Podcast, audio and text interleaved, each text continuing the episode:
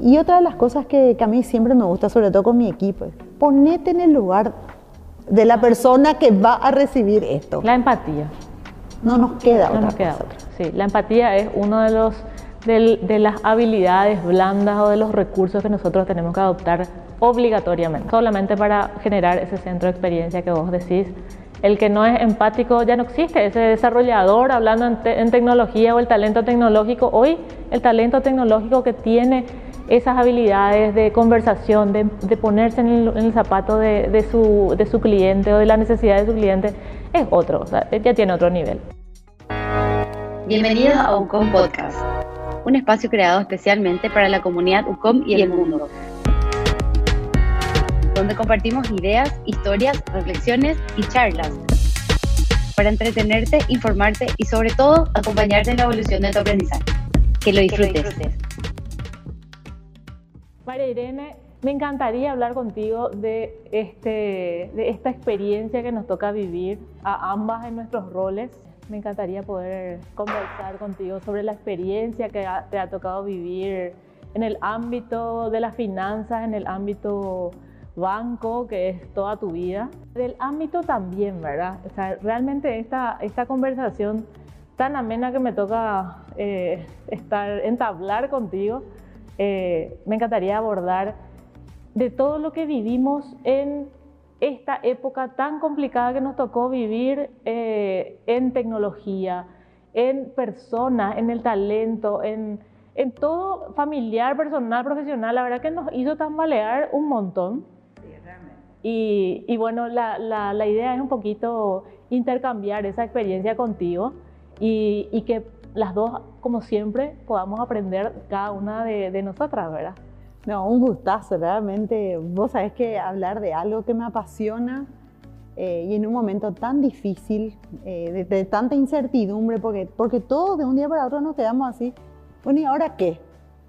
Eh, algunos estábamos más preparados que otros, eh, pero no fue fácil, no fue fácil. Y yo hago mucho énfasis eh, en el tema persona, porque, porque es como que te sacó de, de tu zona de confort y hay gente que reaccionó de una manera diferente. Eh, a mí me llamó muchísimo la atención. Yo pensé que, esto iba- que los viejos íbamos a ser los que íbamos a tener más, no sé, más miedo a este tipo de cosas. Eh, Exactamente. Y sin embargo, me doy cuenta que, que los jóvenes eh, emocionalmente no estaban preparados. Puede que eh, técnicamente, con conocimiento, pero emocionalmente no estaban preparados. Y fue, fue un poco difícil. Y hablo desde mi experiencia personal. Eh, los miedos, el, que, el que va a pasar después, mi salud, se expusieron mucho los aspectos personales, se antepusieron mucho los temas personales.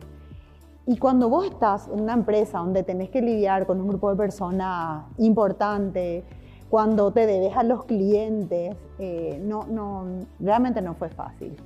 Eh, este fue un proceso donde todos aprendimos, pero fue un proceso también que nos ayudó a, a cuantificar, a ponerle precio a las cosas que hacíamos. Y cuando digo precio, hablo no solamente en lo monetario, sino que también el valor de las cosas, ¿verdad?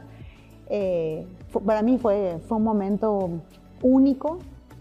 Eh, Muchas muchas de las teorías que estaban sobre la mesa tuvimos que tirar al basurero porque decíamos que iba a ser súper difícil, ¿verdad? ¿Sí o no? Y realmente esa parte tan, tan especial que nos deja en positivo, creo yo, este, positivo. este- esta pandemia eh, y estos días eh, tan, tan complejos, es eso justamente, ¿verdad? De que, como famoso, la necesidad obliga, ¿verdad?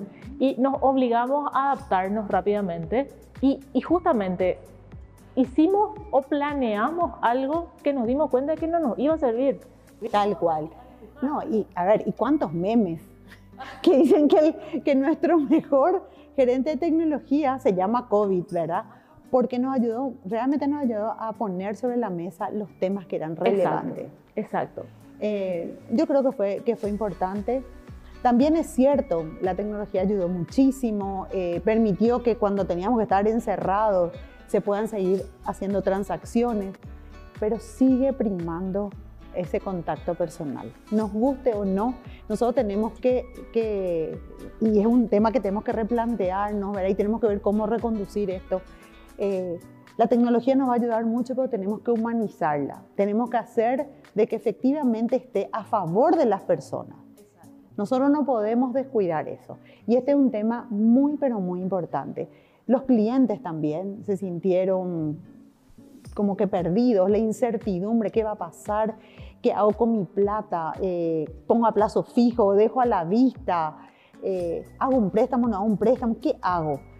Y mi experiencia en esto es la gente se sentó sobre su plata, así definitivamente, no hizo nada, no, se animó, no, se animó, a asumir ningún riesgo, guardó.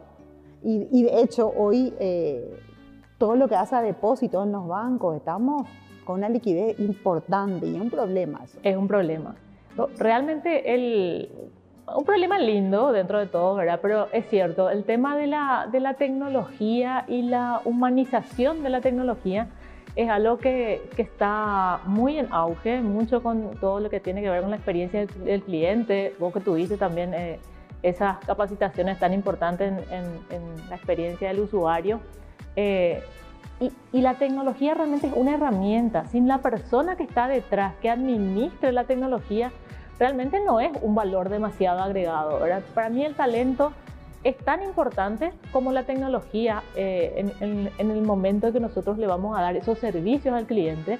Eh, y ahí es, me parece, donde la oportunidad de las empresas, ya sea banca, ya sea eh, servicios, comercio, tienen esa oportunidad de adoptar la tecnología para acercarse a su cliente, pero llevando ese, ese sentimiento, ese, ese, esa presencia a través de eso, ¿verdad? Y creo que ahí es donde nosotros tenemos que fortalecernos para aprender a usar también. Yo creo que también eh, este periodo a nosotros nos enseñó, eh, por sobre todas las cosas, a mirar qué teníamos dentro de casa, a, ser más humildes y a aprender a, a asociarnos. Porque si querías llegar rápido con alguna solución, demanda este nuevo momento, y vos no estás preparado, no te queda otra que asociarte.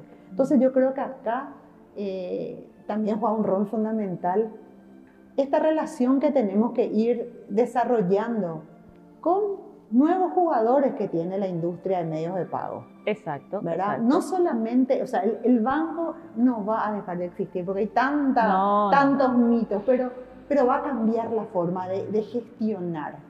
Eh, nosotros siempre vamos a ser los administradores, pero tenemos que aprender a asociarnos para poder llegar a, hacer cosas juntos. Exacto. Y, y, en, y, en, este tiempo, qué mucho que aprendí, en serio. Qué increíble y qué, qué personas, pero fascinantes encontré también.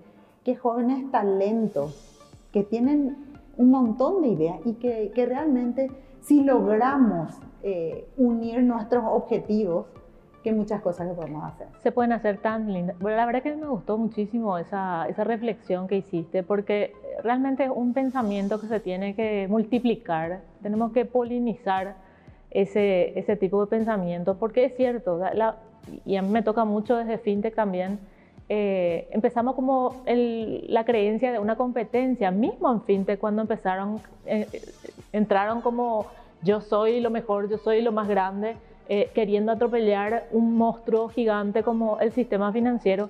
Y no es así, ¿verdad? Realmente, en la medida que fue pasando el tiempo, eh, nos dimos cuenta de que el banco tiene su rol. Nunca va a dejar de existir ese rol tan importante que tiene del manejo de dinero, del manejo de la seguridad, de la administración eh, de, de esos temas y las fintech lo que proporcionan es justamente la agilidad que el banco no puede tener y que no va a tener probablemente por la estructura tan pesada que le caracteriza, ¿verdad?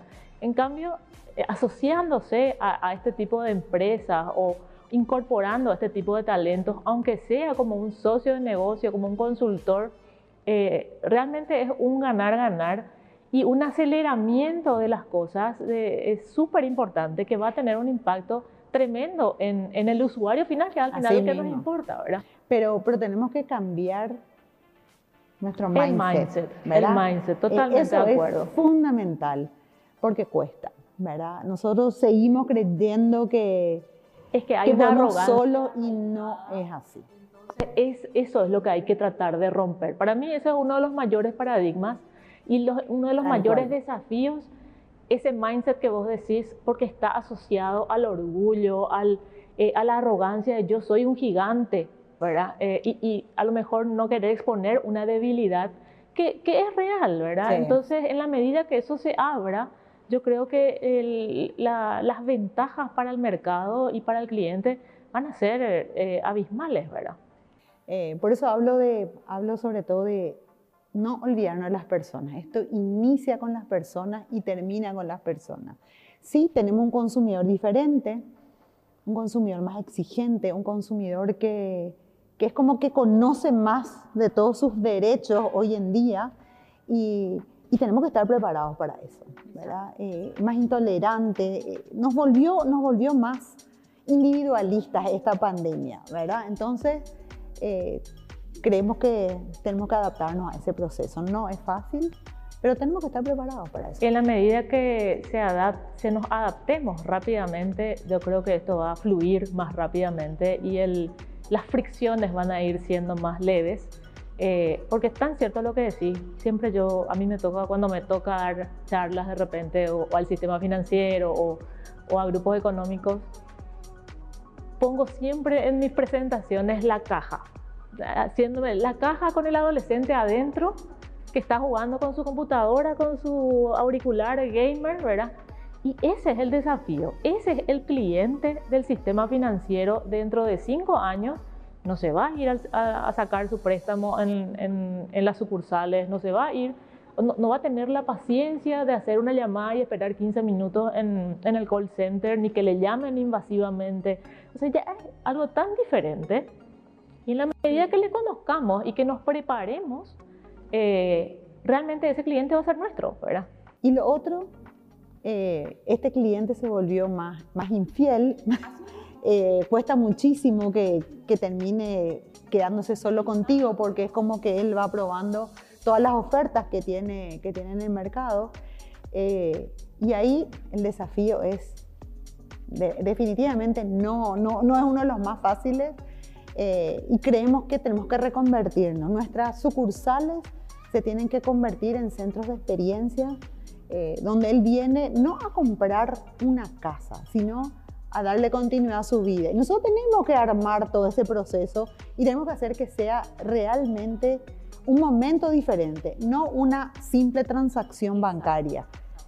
Eh, Parece fácil, pero vuelvo a decir, no es sencillo. Ahí se tienen que unir varios actores, ¿verdad? Eh, nosotros como intermediadores financieros, el, el, que está vendiendo el bien, el que está interesado. Es que ese es el desafío más grande realmente, ¿verdad? Y en la medida que le conozcamos, eh, vamos a poder generar esa experiencia que vos mencionás. Y ahí es donde otra vez eh, hago énfasis en lo que decís, las personas porque las personas son las que van a dibujar esa experiencia para, para aquellos que van a venir o quien queremos atraer o fidelizar, ¿verdad? Entonces, si no tenemos esa persona correcta que puede generar la experiencia o, dimensionar esa experiencia del, futuro cliente o del cliente existente que está cambiando, eh, realmente no, no, vamos a ir muy lejos, ¿verdad? Entonces, eh, súper importante eso, Marilene, me parece que vos siempre estás en proyectos, que siempre estás eh, impulsando innovación, ¿verdad? Eh, las dos tenemos siempre esa, ese sombrero y ese sueño, somos medio soñadores, a veces nos, nos topamos por la pared siempre, pero igual no importa, ¿verdad? Eh, importantísimo, importantísimo que sigamos fortaleciendo esa, esa pasión porque es la única forma que vamos a poder lograr cambios de verdad. Y sobre todo incidir en personas. Eh, incidir, mostrar que este es el camino y ahí nos encontramos todavía con muchas murallas, pero no son difíciles de, derrumbar. O sea, yo soy súper optimista en eso.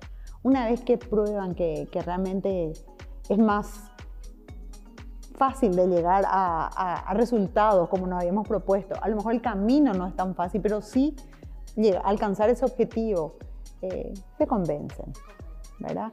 Y, otra de las cosas que, que, a mí siempre me gusta, sobre todo con mi equipo, es ponete en el lugar de la persona que va a recibir esto. La empatía. No nos queda no otra nos queda Otra. Sí, la empatía es uno de los de, las habilidades blandas o de los recursos que nosotros tenemos que adoptar obligatoriamente. Así mismo. Sí, solamente para generar ese centro de experiencia que vos decís. El que no es empático ya no existe, ese desarrollador hablando en, te- en tecnología o el talento tecnológico. Hoy el talento tecnológico que tiene esas habilidades de conversación, de, de ponerse en el, en el zapato de, de su, de su cliente o de la necesidad de su cliente, es otro, o sea, ya tiene otro nivel. ¿verdad? Y una de las otras cosas que me gustaría mencionar y, y sobre todo a, la- a las que apelo muchísimo es, tenemos que, si, si antes teníamos que ser curiosos, hoy tenemos que ser muchísimos más. Tenemos que perderle el miedo al error. Tenemos que perderle el miedo al error. Eh, sabemos que está el no, y sobre todo, cuando- y, y sobre todo en, nuestro, en nuestra industria, que está muy regulada y cada vez más, ¿verdad? Donde hay dos cosas que vinieron para quedarse, todo lo que está asociado a, a ciberseguridad y todo lo que está asociado a compliance, a KYC, no, que son cosas muy, muy complicadas, pero en las que tenemos que realmente ponerle foco. Tenemos que, que buscar cómo hacer las cosas teniendo, teniendo presente que existen estas reglas. Tenemos que animarnos a hacer cosas y no quedarnos esperando a que alguien defina cómo va a ser nuestro O que haya negocio. nuevas reglas, ¿verdad? Porque las nuevas reglas van a ser o más rígidas, pero ahí otra vez está la tecnología que, que te ayuda a que esas reglas sean fáciles de llevar siempre y cuando las conozcas. Pero tenemos que forzar esos cambios porque, sobre todo en Paraguay, hay cosas que todavía no están, no están bien impuestas, ¿verdad? Sí, sí, sí, totalmente de acuerdo. De hecho, en mi, en mi mundo, vamos a decir, más puramente fintech eh, y sobre todo cripto, que no se conoce muy bien, eh, cu- cuáles son las ventajas y desventajas de, esta, de estas plataformas o de estas, estos activos digitales. Eh, pero tanto por aprender, tanto por beneficiarnos en la medida que le perdamos el miedo a entender lo nuevo, ¿verdad? Porque eso nos pasa realmente mucho en, en- en las empresas fintech, con los entornos, en las verticales que llevamos. Eh, en el momento en que el regulador no, no esté dispuesto a estudiar, porque el regulador estudia muchísimo, se prepara muchísimo, pero no lleva a la práctica. Entonces yo creo que ahí es donde está el animarnos a entender, a conocer, a tocar, a palpar, a Y el hacer. impulsar estos Y cambios, ¿verdad? impulsar, exactamente, ¿verdad? Porque, en la porque no es lo mismo la teoría que la práctica y nunca va a ser lo mismo la teoría y la práctica, ¿verdad? Lo otro que para mí es súper súper importante, que estuvo ya, no sé, hace varios años en la agenda eh, de los legisladores, todo este tema de la identidad digital, eh, es como que la pandemia aceleró. Y, y yo veo con buenos ojos porque eso va a ayudar muchísimo al, sec- al sector privado y específicamente al sector público, que, donde, que es donde yo veo también que hay como, como que hay más comunión en, en varios aspectos, ¿verdad? Donde encontramos cosas en las que podemos ayudarnos. El compartir información tan, pero tan necesario para nuestro negocio. Vital, vital. Realmente en el, en, eh, como una de las ventajas que trajo, los temas positivos que trajo la pandemia a nivel gobierno, a nivel empresa, ¿verdad? Y a nivel persona, ¿verdad? El acelerar justamente el, el pensamiento que, o los proyectos que quisimos en algún momento enfrentar y que pusimos para dentro de cinco años, eso vino vino al presente, ¿verdad? Y eh, en cuanto a lo que son regulaciones, también, ¿verdad? Imagínate que en regulaciones ya se están hablando también de criptoactivos, se está hablando de blockchain, se está hablando de ide- identidad digital, que hace tres años que está, ahora vamos a decirlo, paseándose esa, esa- ese proyecto de ley. Es, es muy complejo realmente, ¿verdad? Pero eh, está muy bueno que, que hoy podamos impulsar y que esta necesidad actual nos ayude a ser mejores y a aportar mucho más beneficios a través de, de- de la tecnología con estas normativas. Eh, lo que te mencionaba, el tema de, del, del dato, que es algo tan pero tan importante y que, y que, hoy, y que hoy tenemos eh, abundancia de datos en diferentes eh, ámbitos, ¿verdad? Eh, empresas públicas, empresas privadas. Eh, si pudiéramos congeniar intereses como para encontrar caminos para que sea más fácil para todos. Una declaración jurada de bienes, una declaración eh, de negocios, de impuestos, debería ser automática. En Paraguay encima donde tenemos interconexión, donde es muchísimo más fácil que varias empresas eh, intercambien esta información, podemos tener algo que es un modelo para Latinoamérica. Exacto, exacto. Realmente está, eh, yo, yo, conozco por lo menos proyectos que MITIC está liderando, ¿verdad? Que están hace tiempo. Lastimosamente vino como que en la agenda digital muy manoseada, ¿verdad? Pero si nosotros llegamos a, impulsar eso y a generar desde este nuevo proyecto de ley de, los servicios de confianza, se pueden hacer maravillas en, desde todo lo que tenga que ver con contratos inteligentes, desde eh, autoservicio, sacar tu, tu, ¿cómo se llama?, el certificado de nacimiento, el certificado de matrimonio, que hoy te, toma un día hacer, ¿verdad? No, se puede optimizar muchísimo. Y ni qué hablar cuando hablamos de, del dato en nuestras empresas. Esa es toda una, una nueva ciencia que tenemos que, que, tenemos, que, tenemos que impulsar. Eh, yo te hablaba de que hoy nuestro consumidor es un consumidor diferente, un consumidor mucho más exigente, y nosotros desde nuestras internas en el banco, tenemos que dejar de pensar que solamente podemos mirarle eh, con sus aspectos crediticios. No tenemos que aprovechar y mirarle de manera integral. Eh, creo que ahí, ahí hay una oportunidad enorme que, que nosotros tenemos que irnos con ofertas direccionadas, lo que realmente necesita este cliente y no con ofertas masivas. Y ahí entra el scoring digital, ¿verdad? Ahí es donde vos sabés que María Irene quiere justamente porque está mirando ciertas cosas, entonces ahí es donde vos entras eh, a ofrecerle exactamente lo que ella está queriendo, ¿verdad? y solamente con la tecnología. Pero hay un montón de cosas, ahí tenés inteligencia artificial, tenés toda la parte de gestión de datos a través de tantas herramientas. Sí, sí, Y no es difícil. Ahora sí, hay que prepararse. Hay que preparar la privacidad, hay que prepararse eh, en, estudiando, que también quiero hablar con, e, contigo de eso, realmente que nos cuentes tu, tu, experiencia, pero realmente esa preparación que, que está muy ligado al learnability, que es también una habilidad muy, muy actual que tenemos que desarrollar. Eh, yo creo que en la medida que nos vayamos preparando, preparando a nuestros equipos, a nuestras empresas y entrando a romper ese mindset eh, tradicional, es que nosotros vamos a lograr esos cambios que estamos buscando realmente. Y como decía vos, tenemos que prepararnos. Eh, nos demostró esta pandemia que no todo lo, lo, que creíamos que era como, como pensábamos que era, era realmente. Y acá nos tienen. Y, y justamente, eh, esta pandemia a mí me, me volvió a meter en el, en el mundo de, la educación, ¿verdad? Eh, yo quise, quise aprovechar ese tiempo que tenía en la cabeza pensando en mil cosas para dedicarme a mí. ¿Y qué cosas nuevas hay? Y, y, tratar de ser curiosa y de... Y me encontré realmente con un montón de oportunidades y de ofertas eh, súper interesantes eh, que me ayudaron muchísimo, ¿verdad? Me ayudaron por sobre todas las cosas a a por una semilla para seguir investigando más cosas.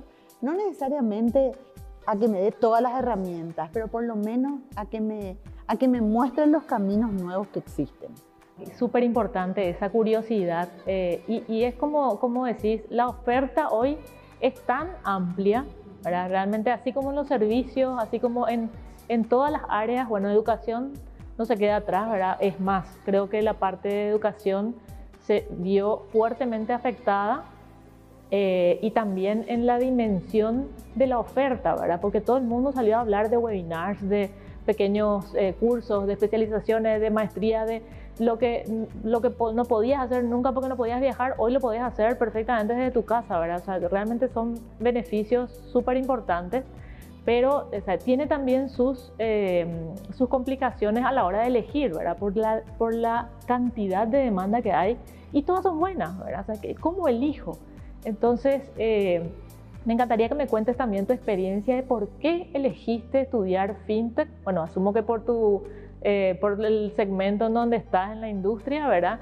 Pero es una materia complicada para, para entrar así como que te lanzaste a algo totalmente nuevo de un mundo tradicional a un mundo no tradicional, en otra punta, ¿verdad?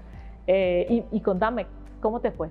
Realmente yo creo que eh, el desafiarme, ¿verdad? Eh, me desafío todos los días en todos los aspectos de mi vida, no solamente en lo laboral, eh, en lo personal soy muy crítica conmigo.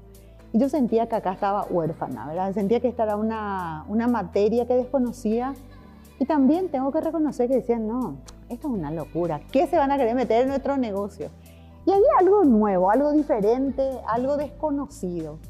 Y, entré realmente por curiosa, no, no necesariamente atraída por la malla curricular. No, y es más, ah, estaba un poco escéptica. Eh, no sé si esto me va a gustar. Es, es una universidad local, eh, es nueva. No, te soy súper honesta, muy escéptica. Me anoté al curso de, de Fintech de la UCOM y, y, hoy te puedo decir de que, que, fue una experiencia fantástica. Esperaba cada, cada día en el que empezaba eh, nuestro horario de, de clase a ver con qué sorpresa nos encontramos, porque fue una experiencia diferente, ¿verdad? A la que yo estaba acostumbrada cuando me fui a la universidad a estudiar, sino fue como un conversatorio y un, y un espacio en el que nosotros nos nutrimos de, de, de toda la experiencia de los speakers. Eh, lo que hizo la UCOM, eh, realmente, cómo se conformó eh, la, malla, la malla curricular, me parece que fue fantástico, porque en cada, en cada clase teníamos un tema que era así apasionante, no, no, no, no, no era un tema aburrido, no era un tema que encima desconocido para, para mí, que me, permita, que me permita ser partícipe de la clase. Muy por el contrario. Eh, el, el, hablar directamente con, con, gente que pasó por un proceso de creación, que, gente que, que estuvo en un, en, una, en la construcción de un nuevo negocio, que, que, utilizó, que utilizó estas nuevas herramientas y, y cómo le fue.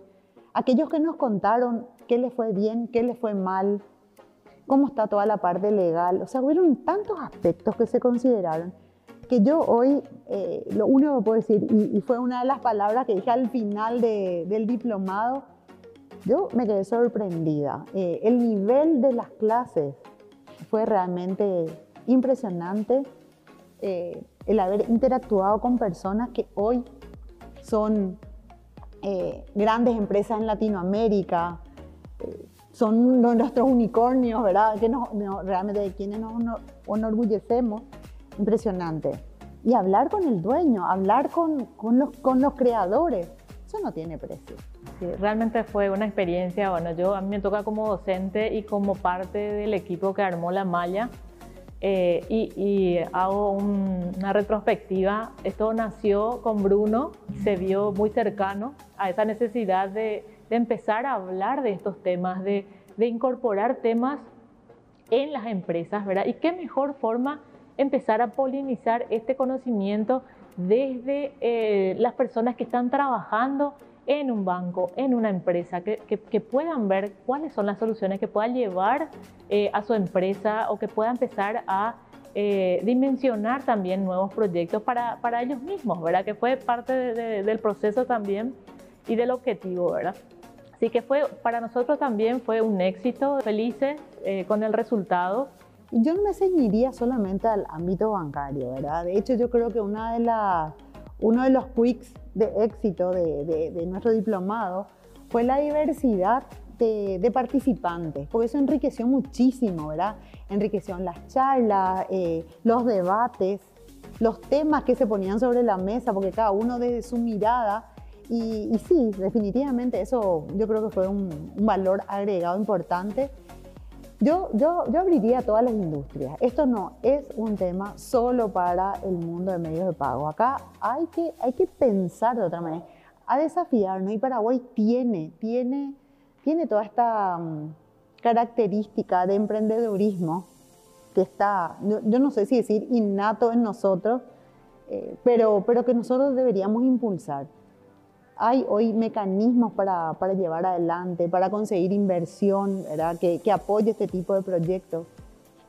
Estamos totalmente en línea de acuerdo. De hecho, fue una de nuestras grandes sorpresas cuando empezaron a anotarse al diplomado y teníamos una diversidad tan eh, rica en niveles de educación en niveles de eh, laborales, ¿verdad? Estamos en hablando edad, por Dios mío, temas etarios. Había gente súper joven, así como personas mayores de, mayores que no, que no, pensamos que se iban a sumar. Eh, así que fue una experiencia para nosotros también súper rica, súper desafiante porque nuestro grupo era muy exigente. Entonces nos, nos eh, forzó a elevarnos también como docentes y sobre todo para los temas, ¿verdad? Porque la intención era generar ese interés en un público tan, eh, tan exigente, no, no es nada fácil, ¿verdad? Yo, yo invitaría, si, si vos me decís quién, me encantaría que esté gente del sector público, reguladores, porque es un tema para aprender y, y sin, sin miedo a exponerse, eh, abiertos al debate. Yo creo que eso sería interesante. Totalmente. eso ayudaría bastante también. ¿eh? De hecho, fue el año pasado en nuestro diplomado, era una de nuestro, fue uno de nuestros primeros objetivos que lamentablemente no, no logramos. Pero Al, final, al final estuvieron participando en una de las... Sí, en los últimos eh, módulos estuvieron, sí, estuvieron los de la CNB, estuvieron los de la CEPRELA también. La verdad que súper bien, ¿verdad? pero sí nos hubiera gustado que hayan alumnos, ¿verdad? Que, que sigan el proceso completo, que escuchen, que vivan qué es lo que está pasando en el mundo, en la región, ¿verdad? Que realmente es lo que, lo que queremos.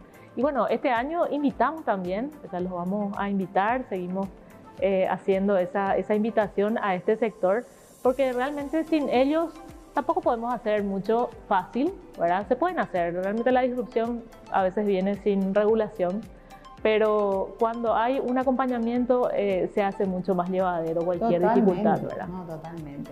Y hablando del talento, María Irene, ¿cómo ves vos a, los profesionales de, banca y finanzas? ¿Cómo, cómo están eh, en el mercado eh, identificando a ese talento? ¿Ves si, si les falta más conocimiento, más experiencia?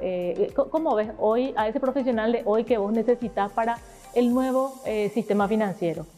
Hoy con qué nos encontramos? Con, chicos que vienen eh, o están cursando la carrera o terminaron, pues son las carreras tradicionales, eh, economía, administración de empresas, eh, toda la parte de marketing, que, que, vienen con los conceptos propios de, digamos, de lo que estudiaron, pero no asociados al banco. La experiencia del banco se da en el día a día. ¿Y, qué es lo que te falta, por decir así, en, todo este proceso de formación? Vos necesitas más compromiso. Y ese compromiso no se aprende en la universidad, se aprende en el día a día. Eh, nosotros hoy necesitamos gente que tenga una, eh, colaboradores que tengan una mirada de, equipo, de grupo, eh, el, el, de desarrollar la empatía, el ponerse en el lugar del cliente, qué es lo que necesita, el vivir realmente eh, ese espíritu de servicio, porque hoy realmente ese es nuestro rol. Y no solamente, yo siempre digo que hay clientes, nuestros clientes externos y nuestros clientes internos. Eso mismo se vive internamente, porque tenés diferentes áreas que cumplen diferentes funciones en determinado momento y vos tenés que interactuar con ellos. Entonces, esa relación que se tiene que construir, eh, es necesario desarrollar en la gente que viene los talentos. Hay que mostrarles qué es la banca. Hay que, ese proceso de inducción, a veces es un error nuestro también, ¿verdad? Eh, nos encontramos con que, con que es muy básico. Entonces pasa el tiempo que, que, lleva para que, para que esté apto no necesariamente es el, el necesario. A pesar de que vos, el, que tiene ya esas características, el día uno te das cuenta. Entonces, creo que dentro del proceso de formación, no solamente en las carreras tradicionales, ¿qué, ¿qué, es nuestro negocio? ¿De qué se trata? ¿Qué es lo que hacemos? ¿Cuál es la función de la banca? Eso es algo que tiene que estar muy, pero muy bien impregnado en, en un funcionario bancario. Pero bueno, lo que mencionaste por ahí puede ser un valor agregado interesante eh, para, la, para la educación misma, ¿verdad? Y para, para, para la banca, ¿verdad? Ese proceso de enamoramiento desde el día uno eh, y, demostrarles el plan de carrera, el plan del mercado, el plan de, del por qué necesitamos ese talento joven eh, para que vaya transformando eh, a, un segmento que hoy necesitamos que se transforme, ¿verdad? Y, y también yo creo que internamente eh, en este proceso, cuando nosotros les recibimos a, esta, a estos nuevos colaboradores, cuesta transmitir todo lo bueno que tiene nuestro negocio, todas las oportunidades que existen. Y nosotros, ¿cómo le decimos hola? este es el manual de funciones, este es el reglamento del banco. O sea, es como que de entrada ya le, ponemos corset, ¿verdad? Y como nosotros administramos recursos de terceros, está siempre el, el, riesgo, ¿verdad? O sea, tenemos que saber cómo administrar esto y, y, te da temor, ¿verdad? ¿Qué pasa si pierdo esto? ¿Qué pasa si cometo un error? ¿Qué impacto tiene? Sí, pero es parte del proceso de aprendizaje también. Entonces, no necesariamente ese hola, ¿qué tal? tiene que ser con todas las normativas, las regulaciones, las reglas, no. A lo mejor hacer un proceso de inducción diferente y, ahí hago mea culpa, deberíamos por ahí empezar. Mostrarles todas las ventajas, todas las bondades, todo lo que existe eh, cuando trabajas en una institución financiera. Y no podemos olvidarnos que somos una entidad de servicio. Nosotros estamos para servir. Buenísimo, me parece una excelente reflexión y bueno, ojalá que, podamos transmitirla eh, y yo estoy totalmente en línea contigo, me parece que ese es el camino eh, para sembrar esos ADN que necesitamos en, los jóvenes que se van recibiendo eh, y sobre todo para que tengan esa identidad y puedan identificar rápidamente en dónde se van a preparar, cómo se van a preparar, qué, qué falencias están teniendo en su día a día y es únicamente con preparación. Así que totalmente, totalmente. Estoy, totalmente en línea. Gracias María Irene por, por tus comentarios. Hasta aquí llegamos por hoy con este episodio de Ucon Podcast. Esperamos que te haya inspirado a seguir evolucionando en tu aprendizaje. Compartí este episodio con tus amigos y seguinos en nuestras redes sociales. Hasta la próxima.